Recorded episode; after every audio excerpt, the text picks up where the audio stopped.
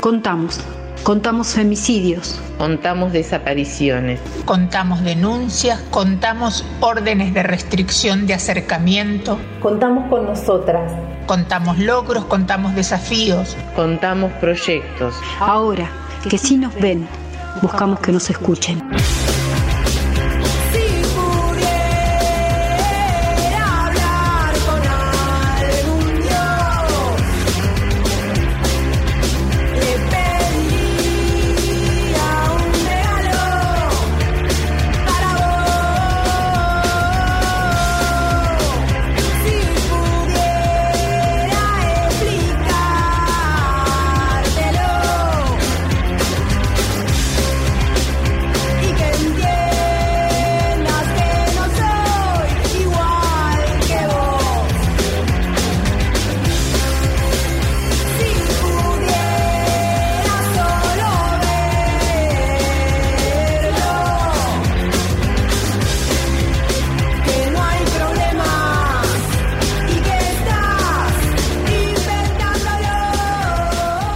Buenas tardes, bienvenidos a Contamos, bienvenidos a el U4 Nacional Patagonia.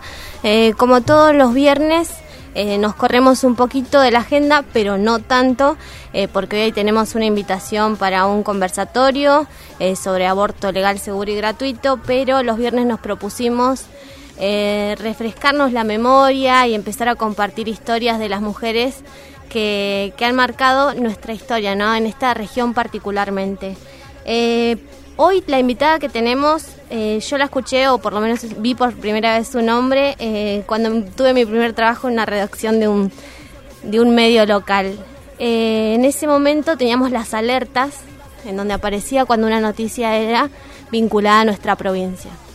Y esta noticia particularmente decía, una médica hace abortos en Chubut, como si fuera la única especialista en toda la provincia que estaba ocupada de los abortos, ¿no? Y el titular, y era una nota que en ese momento había tomado Clarín, pero no era originaria de Clarín, eh, decía estoy orgullosa de hacer abortos y aparecía la imagen de Estela Manzano, quien hoy tenemos en línea eh, para conocernos, esta única médica, según los medios nacionales, que hacía abortos por allá por el 2014. Buenas tardes, Estela, Natalia Castro es mi nombre, bienvenida a U4.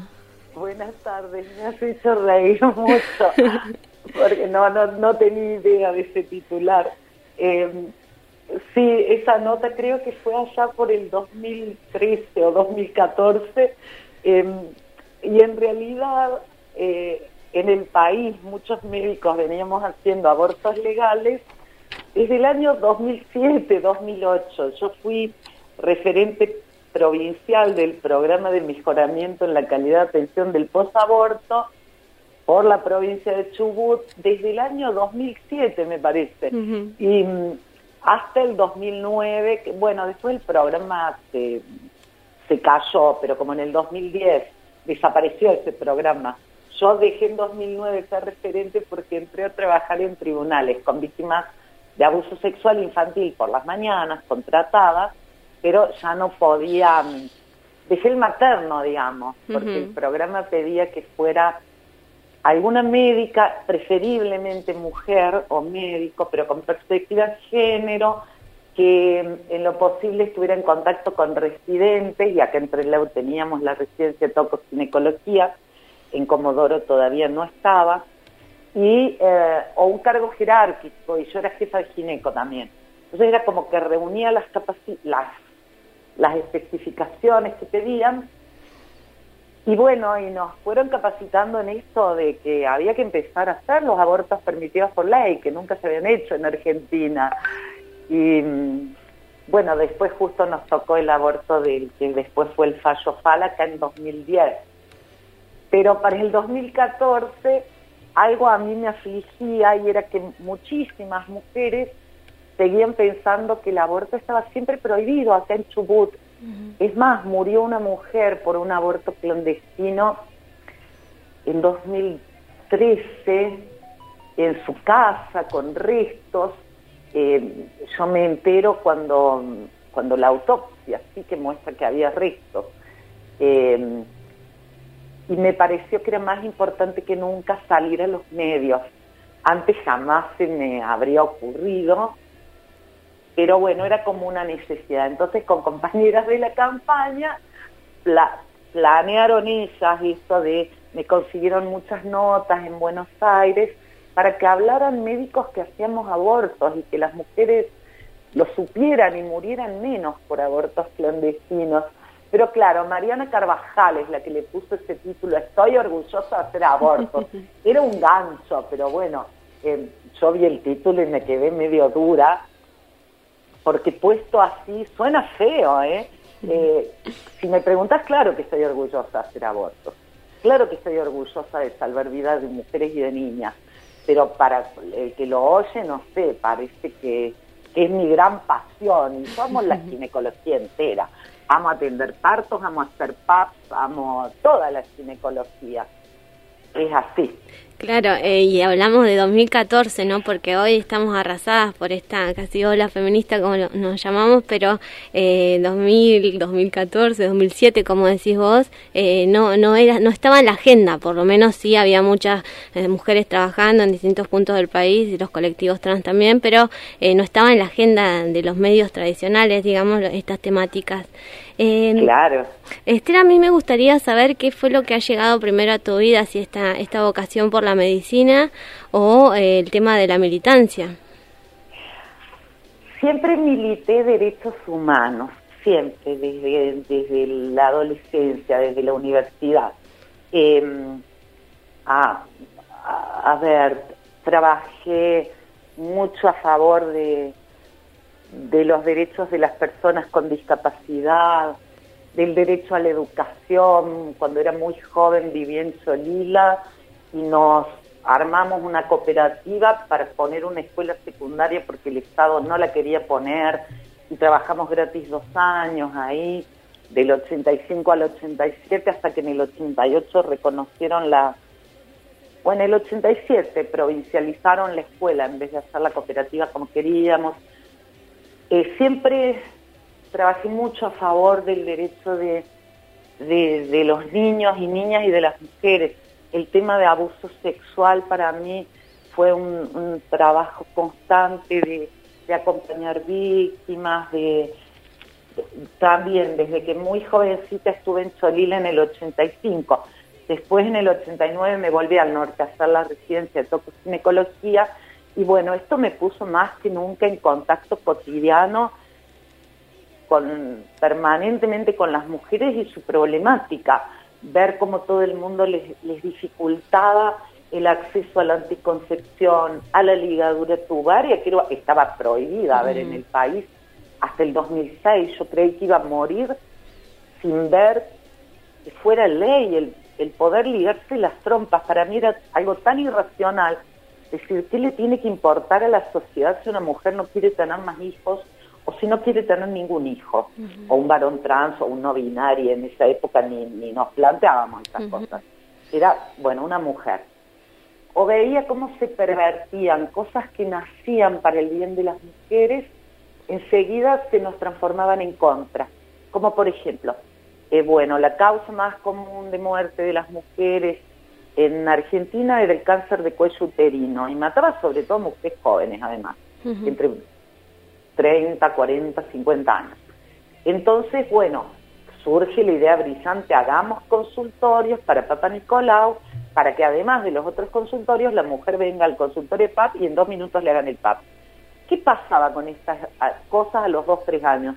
Ah, ya ningún médico más tomaba nunca un Papa Nicolau. Andate al consultorio del PAP. Así fuera un ginecólogo. Que voy a decir, tenés ahí el colposcopio, los discípulos, ¿qué te pasa? Eh, que para mí, y, yo no entendía esto, ¿eh? porque había normas claras desde el Ministerio de Salud de Nación, desde la OMS, que nos hablaban de aprovechar la oportunidad, de que venga por lo que venga, se vaya con el PAP, pero nadie lo hacía.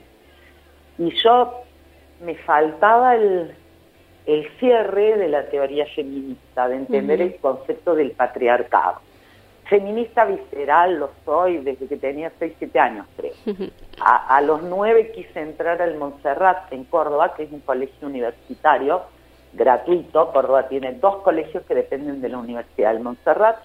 es en humanísticas, el viejo colegio jesuita San Carlos, que es un colegio que fue creado en 1500 y pico. Mm. Además yo amo los edificios antiguos, yo amaba el Montserrat por todo lo que era y porque siempre me gustaron las humanidades.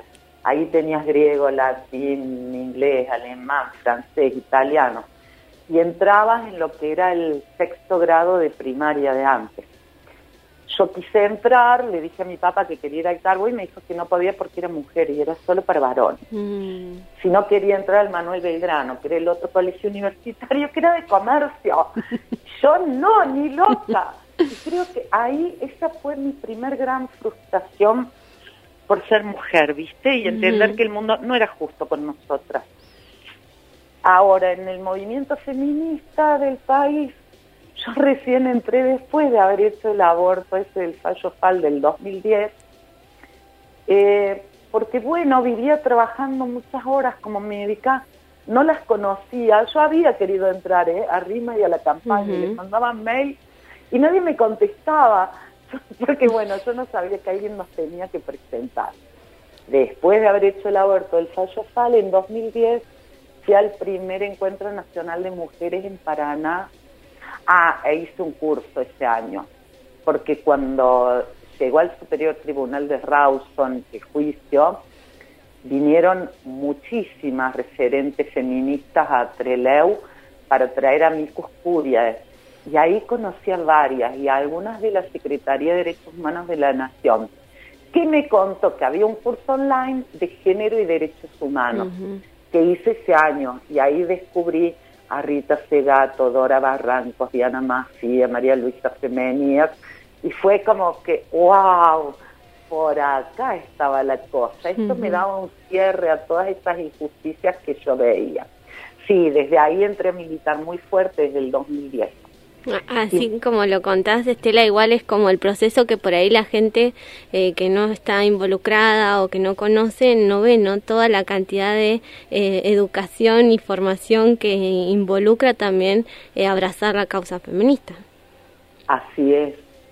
No, sí, así es. Y el tema del orgullo, a mí como me surge, ¿por qué le digo esa frase yo a, a, a Mariana Carvajal? Es porque en 2012 conocí a un grupo de, de compañeras muy amorosas, el grupo de lesbianas y feministas por la descriminalización del aborto que era el grupo que había escrito un librito, todo lo que querés saber para hacerte un aborto con pastillas, en un lenguaje muy didáctico. Y nos conocimos en, en Buenos Aires, después me invitaron a unas jornadas en la carta de los dos congresos, donde conocí a médicos um, mexicanos que hacían abortos en el Distrito Federal, que ya estaba legal, con mifepristón y misoprostol. Ellas les importaba mucho democratizar el conocimiento y las invitamos a un congreso, hicimos unas jornadas acá en 2014, 2013 y 2014 eh, sobre aborto y, y ellas plantearon el tema del orgullo. Me acuerdo que yo también, cuando vi el título de unas charlas, le dije orgullo, porque yo en las mujeres que abortan veo alivio, veo tranquilidad, veo liberación, pero orgullo. Y ahí ellas me dicen que, que, bueno, que era un tema de la comunidad LGBT el combat- combatir el estigma con orgullo. Y que es algo que los médicos también han pretendido silenciarnos con esto, que tengamos vergüenza de hacer abortos, que nos sintamos asesinos, que nos sintamos malas personas, para que no difundamos lo que hacemos, para que la sociedad nos juzgue, para que muchos dejen de hacer o nunca hagan por temor al estigma. Y, y ah, una vez que lo entendí y me puse a pensar, obvio que estoy orgullosa, obvio que estoy orgullosa de, de salvar vidas de niñas y de mujeres, por más que, que quieran convencerme de otra cosa. Y desde ahí el feminismo nos abraza y nos contiene y nos salva, ¿no? Ujú. Estela, nosotros, bueno, el fallo FAL, eh, es el caso que, que vos atendiste, es el que te ha marcado igual más eh, públicamente, pero ¿hay algún caso que vos recuerdes que digas que ese te cambió la cabeza, algo que, que viste en tu práctica diaria eh, dentro del hospital? Eh, En cuanto a aborto, sí. Para mí fue hacer mi residencia en Salta. Yo había trabajado cuatro años en Chubut, del 85 al 89, y acá dábamos anticonceptivos gratis. Eh, los DIU los conseguíamos, los comprábamos a través de la IPPF. Va, en esa época había una sociedad argentina que se llama APPF, que una médica de y los conseguíamos a un dólar, que en esa época era poca plata. Así que hacíamos rifas, lo que sea, para tener DIU. Y las pastillas anticonceptivas, si bien no había un programa provincial, bueno, nos daban los visitadores médicos. La verdad es que nunca nos faltaban anticonceptivos. Y acá casi no había abortos. Cuando me fui a Salta a hacer mi residencia, teníamos prácticamente tantos abortos como partos por día, ¿eh? o la mitad por lo menos. Si había 16 partos, había 8 abortos en un día. Porque eh, no había anticoncepción, allá la gente era muy católica y, todo el mundo les decía que no tenían que usar métodos anticonceptivos, que lo único correcto era la abstinencia periódica, que es un método pésimo, que pasa mucho. Y bueno, cuando yo estaba a fines de mi primer año, en, en 1990 creo que fue, se dio el caso de, idéntico al de Fallo Fal, mira vos, qué loco. Para mí, porque fue liberador, el, el, el Fallo Fal además era algo como era una cuenta pendiente para mí. Una mucama del hospital, eh, resulta que aparece su hija con un balazo en la cabeza mm. y primero quieren hacer parecer que se suicidó, pero en la investigación salta que había sido un homicidio, el balazo era de más lejos y ahí los vecinos dicen que seguro fue el padrastro, que las tenía encerradas, que seguro que la violaba, la chiquita tenía 12 años. Cuando el juez llama a la hermana de 15, como tenía nuestra chiquita de acá, ella le cuenta que, que sí, que a ella la violaba desde los 12 años, que lo único que le había pedido era que no tocara a la hermana, y que, seguro que la hermana gritó y la mató, y que ella estaba embarazada y no quería tener ese bebé, estaba de tres meses. Le pide el aborto y lo que hace el juez este de Salta en 1990 es internarla en el hospital hasta que cumpla los, los cinco o seis meses para protección del naciturus, pone. Él no nos dice hasta cuándo, ordena la internación. Y nos ordenó tenerla internada hasta los cinco meses y pico, ¿eh? Era una nena hermosa. Yo hablaba con ella y mi corazón se rompía de dolor porque me parecía la cosa más injusta del mundo. Es más, se dio toda una discusión en el servicio donde las mujeres todas insistíamos en esto, las, las médicas, era, pero, a ver, el aborto es legal, el Código Penal dice que si fue violada, ¿por qué no le podemos hacer? Entonces los médicos varones, hay, pero no se entiende bien si es para todas o solo para las discapacitadas, porque está la O, y nosotras vamos, claro que es para todas, porque eh, si en las, en las que son discapacitadas pide tutor, las otras no precisan tutor, bueno, pero si es un juez, no podemos oponernos al juez y la verdad es que, bueno, no hicimos nada y yo además era un accidente, sin ningún poder ¿eh? ahí. Mm. La cuestión es que justo estaba de guardia el día que esa chiquita entró en trabajo de parto. Atendí ese parto y esa criatura era la imagen misma de la desdicha, ¿sí? Una chica muy bonita estaba en cuarto año de la secundaria, era una alumna excelente. Verla ahí fue espantoso. Bueno, atendí el parto, saqué la placenta, esa fue una sala que se llamaba de puerperio inmediato, donde van las dos primeras horas. Fui a verla en cuanto escribí todo y justo en el momento en que estaba ahí con ella y con su mamá, le trajeron el bebé se lo pusieron en, bueno, ella contó que no lo iba a dar en adopción, se lo iba a quedar, porque además esto es, la presión es muy fuerte para que encima se, nos quedemos con los chicos, porque si no somos malas madres, malas mujeres. Eh, tenés que amar hasta el hijo del violador tuyo y asesino de tu hermana, ¿sí? Eh, a ese nivel nos martirizan. Y cuando lo, lo pusieron en, en su, se lo dieron primero a la madre, la madre le dice, agarralo, y la nena se lo puso en la falda y la chiquita dio vuelta la cara. y, y la mamá le dijo, ay, pero míralo, es tan lindo, Dios nos da y Dios nos quita. Y yo que había logrado mantenerme muda, en ese momento lo único que atiné a decirle fue, por favor, señora, no meta a Dios en esta historia, porque estoy segura que no hay ningún Dios que haya querido que pase todo lo que pasó. Y me callé, no dije más nada, porque, a ver, esta mujer también al inicio no podía creer que su, su marido fuera el asesino de su hija, ¿sí? Lo entiendo, a ver, es, es creer en el mismo espanto, porque obvio que confiaba en él porque era su pareja, te das cuenta, y que actúan escondidas la mayoría de las veces. El darse cuenta para ella era derrumbarse porque se dio cuenta a todo, todo lo que sus hijas habían sufrido y la culpa de la que a veces no, no, no es culpa de esa mujer, pues los violadores no son tontos, violan escondidas, no delante nuestro, ¿sí? Bueno, ese caso a mí me cambió la vida de decir el aborto es un derecho, la anticoncepción tiene que ser un derecho y me empecé a pelear con todos los religiosos, que antes no me peleaba. Yo fui criada en una iglesia evangélica y si bien ya no creía desde hace años, eh, tampoco me enojaban tanto las religiones como me, me empezaron a enojar ahí, porque eran era todo para oprimir a las mujeres y los varones todas las libertades. En Salta todos los varones en general tienen amantes, ¿eh? a veces dos familias. En Salta hay un refrán que se llama, hay un día que se llaman los viernes de soltero, donde los hombres tienen permitido salir de jodas con sus amigos o sus amantes o los que sea. Y las mujeres salteñas, el sumum de la opresión, tienen otro refrán que dice viernes de soltero, jueves de cornudo. Pero en, en el fondo esto no es, no es la salida.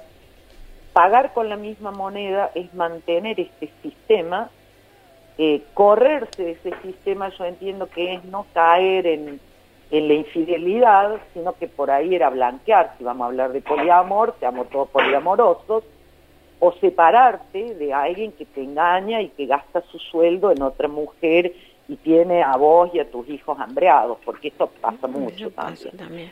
Eh, entonces yo las veía tomar dos caminos, o los cuernos el jueves, o meterse un Valium y dormir frustradas diciendo, ay, bueno, está con otra, pero yo soy la esposa. Era muy triste, era el sumum del patriarcado salta, que Chubut no es así.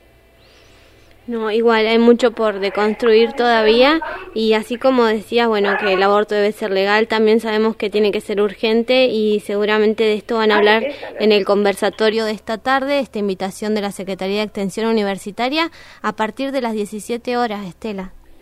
Sí, mañana, ¿no? O ahora 30. Viernes 30. Ah, bueno, ¿viste? estaba pensando que era el sábado 30. Gracias por avisarme que está ahora el conversatorio.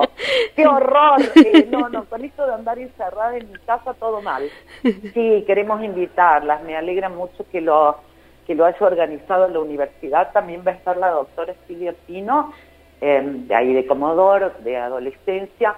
Ella va a hablar de los derechos de, de los adolescentes, del derecho a la anticoncepción y, yo me voy a focalizar más en aborto. Bien, Estela, te agradezco muchísimo por el tiempo, por las historias y eh, por eh, también a, contar en esta radio que tiene la particularidad también de llegar a zonas rurales y demás, así que es como eh, presentarte también a, a, toda la gente de acá de la región. Te agradezco un montón. Muchas gracias a vos, un abrazo, chau, chau. Bien, ahí pasaba entonces Estela Manzano. Ella es médica especialista en tocoginecología, militante, feminista, la escucharon. Es parte de la campaña por el aborto legal, seguro y gratuito que se está pidiendo con urgencia para ser tratado en este 2020. Y una historia, ¿no? Eh, reconocerse a partir de lo que le toca en su trabajo, reconocerse a partir de esas niñas no madres en el norte del país que todavía están sufriendo tanto. Así que eh, hoy nos despedimos con la historia de Estela y nos volvemos a encontrar el próximo lunes.